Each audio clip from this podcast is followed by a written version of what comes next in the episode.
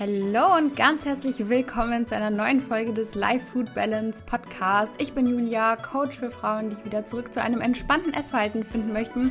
Und wenn du auch beispielsweise endlich mal wieder entspannt eine Pizza essen möchtest, ohne dir ständig nur Gedanken um Kalorien machen zu müssen, dann schau mal in den Show Notes vorbei. Da findest du zum einen ein Kontaktformular für eine Coaching-Anfrage und zum anderen den Link zu meiner Website, wo du mehr Informationen zum Coaching findest.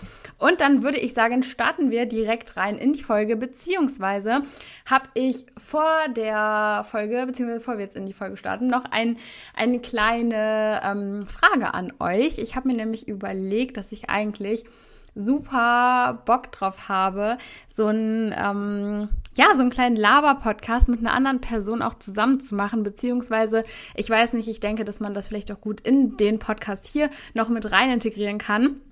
Ich überlege nur die ganze Zeit, mit wem ich das machen könnte, mit wem das irgendwie gut harmonieren könnte, mit wem das halt cool wäre. Also ne, einfach wirklich so einmal pro Woche, einmal alle zwei Wochen, dass man sich dann einfach trifft und sich über Gott und die Welt unterhält. Und ich weiß auch gar nicht, ob ihr daran irgendwie Interesse hättet.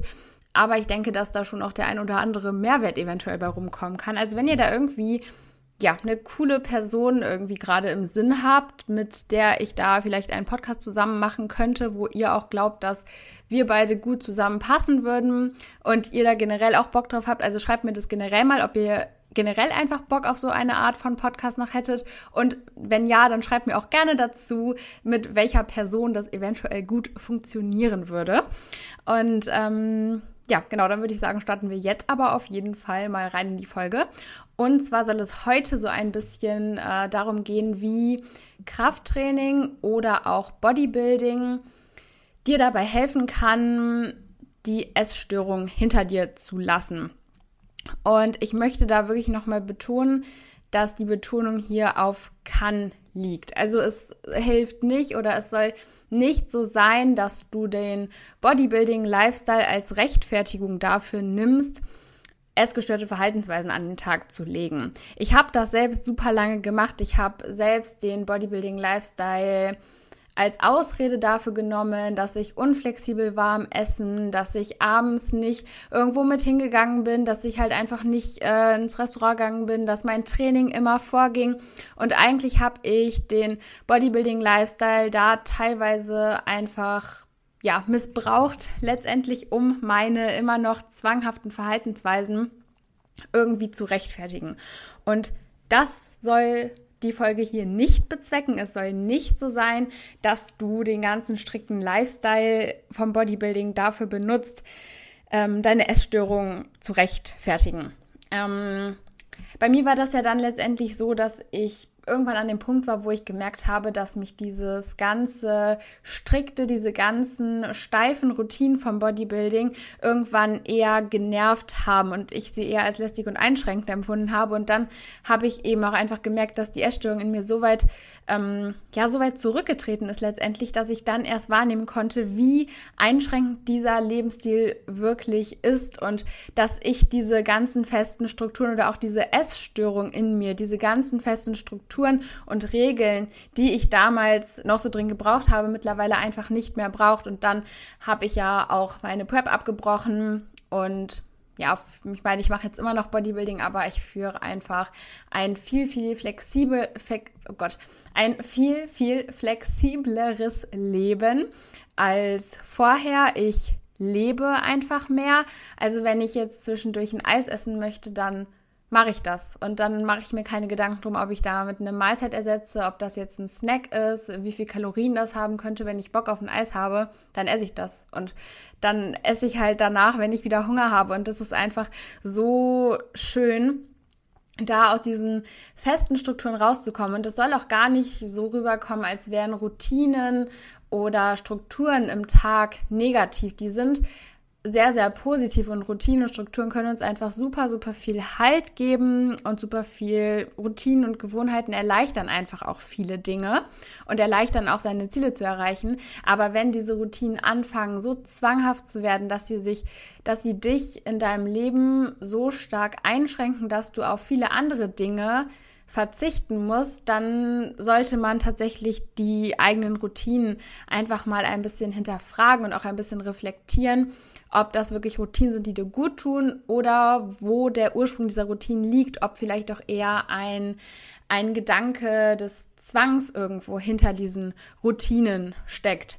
Und da fällt mir jetzt gerade ein, dass man natürlich zum Thema Routinen auch nochmal eine eigene Podcast-Folge machen kann. Und ich sage gefühlt super oft, das wäre nochmal ein eigenes Thema für eine eigene Podcast-Folge und notiere mir das immer nicht. Also muss ich mir das auf jeden Fall gleich direkt mal aufschreiben, weil das tatsächlich auch ein sehr, sehr spannendes Thema eigentlich ist. Ähm, ich fange mal an mit dem ersten Punkt, den ich mir hier notiert habe. Und zwar ist es die Bedeutung von Essen.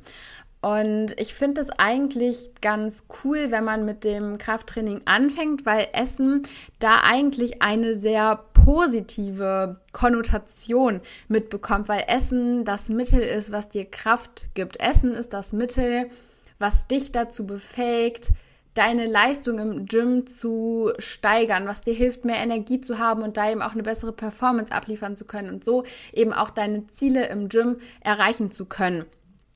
Ähm, wenn ich jetzt beispielsweise ähm, Angst davor habe, eine Pizza essen zu gehen und mir das vielleicht zunächst einfach mal leichter fällt, die Pizza essen zu gehen mit dem Hintergedanken, dass ich morgen dann einfach richtig viel Gas im Training geben kann, dann ist das schon mal eine super gute Sache. Natürlich sollte das nicht ewig so bleiben, dass du nur ähm, dir mal eine Pizza gönnen kannst, wenn du weißt, okay, ich gehe am nächsten Tag Beine trainieren und ich weiß, dass die Pizza dann in Anführungszeichen äh, sinnvoll investiert ist und an die richtigen Stellen geht. Aber wenn dieser Gedanke dir zunächst einmal dabei hilft, diese Pizza zu essen, dann ist es doch erstmal ein super guter Schritt in die richtige Richtung. Und dann geht es ja erstmal darum, dass du dich traust, diese Pizza zu essen, dass du den Schritt gehst und dass du dann eben Step by Step einfach diese Intention, die dahinter steckt, so ein bisschen überarbeiten kannst. Aber dass du überhaupt erstmal merkst, dass die Welt nicht untergeht, wenn du eine Pizza isst und dass du am nächsten Tag nicht 10 Kilo mehr wiegst, wenn du am Abend mal eine Pizza isst, das ist erstmal schon so, so viel wert.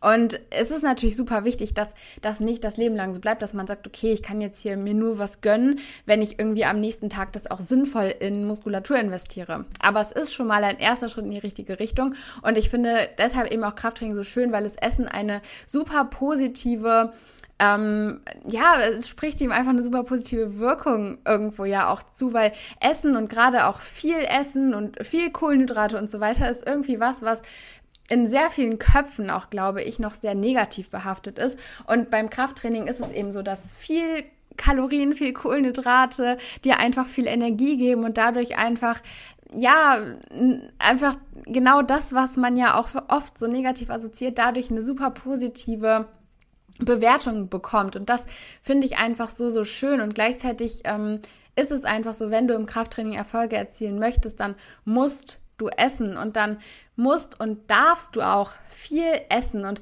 das finde ich eben so, so schön. Und wenn Krafttraining dir einfach in in den ersten Schritten aus der Essstörung da helfen kann, dich auch an mehr Kalorien ranzutrauen, warum das denn auch nicht nutzen? Also es war bei mir genauso. Ich hätte mich früher auch nicht getraut, viel zu essen und ich hätte mich auch sicherlich nicht getraut, so viel zuzunehmen, wenn ich dann nicht parallel auch Krafttraining gemacht habe und hätte, genau, gemacht hätte. Was ist denn heute los? Wir haben übrigens auch schon 18 Uhr, also vielleicht liegt es auch daran, ähm, dass ich mich hier jetzt in den ersten acht Minuten schon so oft versprochen habe.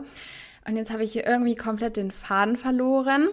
Ähm, genau, aber warum denn nicht das Krafttraining dann eben dafür nutzen, wenn es dir auf den ersten Schritten raus aus der Essstörung hilft, irgendwie vielleicht auch mit der Zunahme klarzukommen, damit klarzukommen, dich an mehr Kalorien ranzutrauen. Es ist mir halt wirklich ganz wichtig, das nochmal zu betonen, es sollte nicht das Leben lang so bleiben, aber wenn das der erste Schritt ist, der dir da irgendwie bei hilft, warum sich das Ganze denn nicht zunutze machen?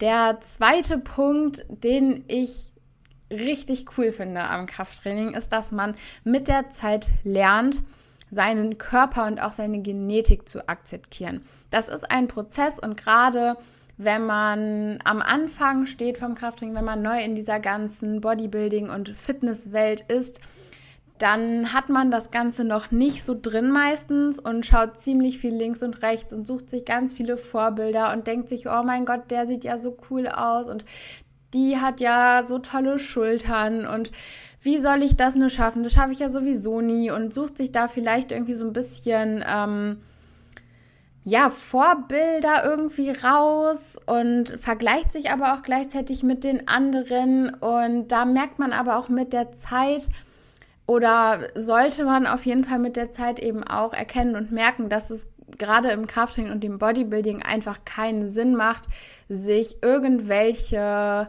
anderen Menschen als Vorbilder zu nehmen oder auch irgendwas genau so zu machen wie eine andere Person, in der Annahme dann eben auch genauso auszusehen weil man im Krafttraining auch ziemlich schnell merkt, dass der eine einfach, was die Schultern angeht, eine bessere Genetik hat. Der nächste hat aber vielleicht, was die Waden angeht, eine viel krassere Genetik. Und da finde ich es auch so schön, dass man da irgendwo so ein bisschen dadurch auch einfach sieht, dass jeder Mensch andere, andere genetische Vorteile hat und dass es eben im Krafttraining auch einfach darum geht, mit seiner eigenen Genetik irgendwo klarzukommen, die eigene Genetik erstmal zu akzeptieren und dann im Rahmen seiner Möglichkeiten das Beste aus sich rauszuholen. Also wirklich jeden Tag einfach besser als du selber zu werden. Im Bodybuilding geht es nicht darum, ob du besser als jemand anders bist, sondern es geht darum, dass du jeden Tag dein Bestes gibst und jeden Tag versuchst, ein Stückchen besser zu sein als letztes Mal. Und das finde ich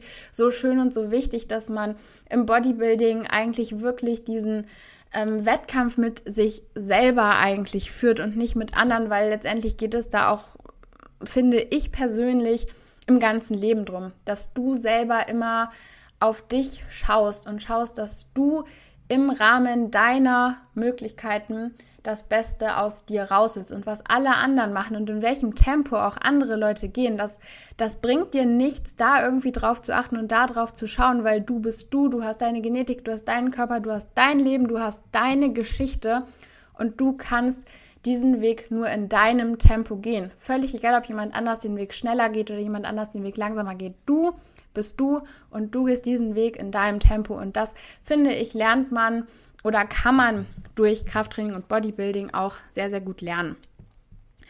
Darüber hinaus lernt man dann im Bodybuilding auch einfach, dass man für sehr, sehr viel einfach selber die Verantwortung trägt.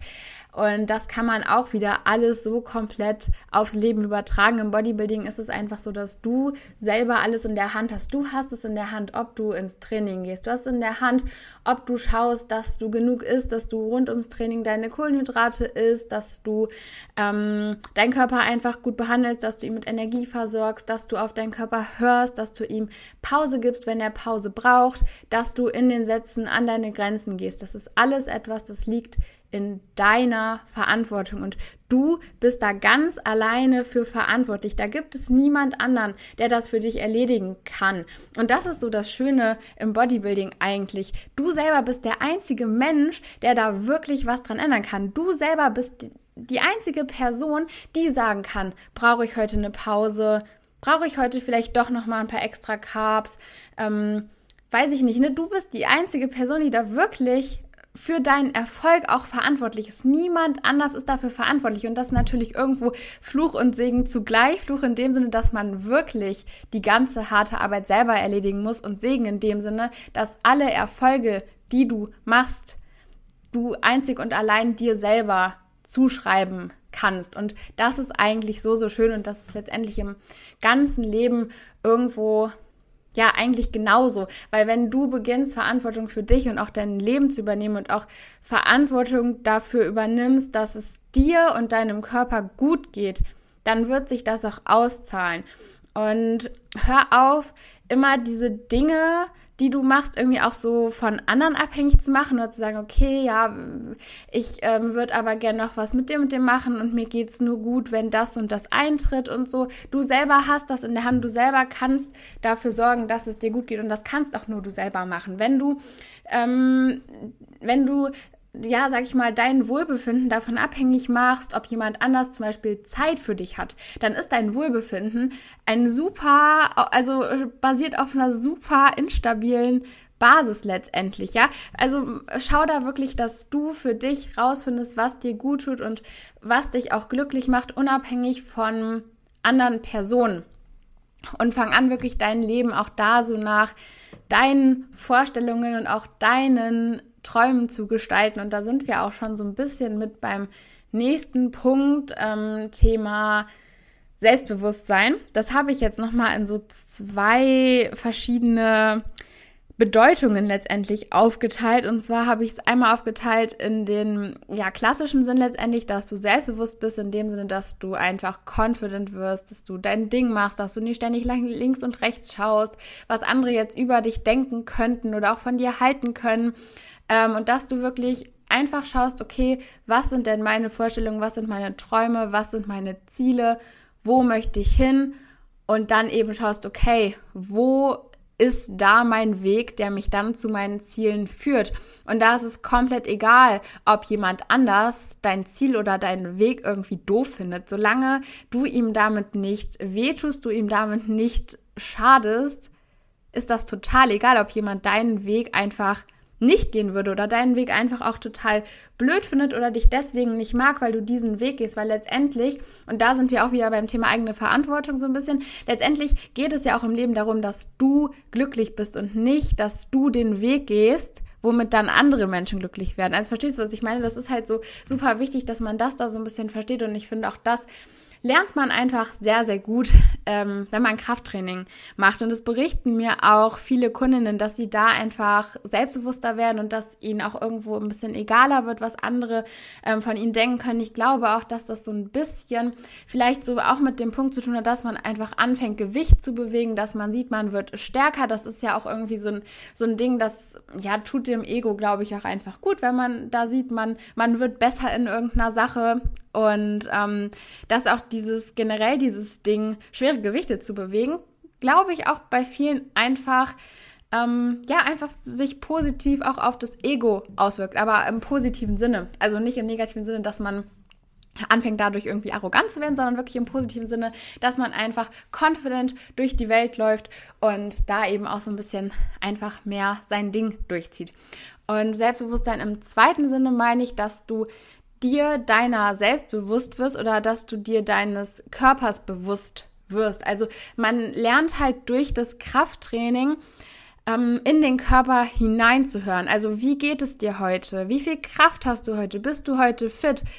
bist du eher müde? Wann brauchst du mal eine Pause? Wann brauchst du vielleicht doch noch mal ein paar extra Carbs vor dem Training? Wann ähm, ist vielleicht heute doch mal ein Restday besser als ein Training oder wie auch immer?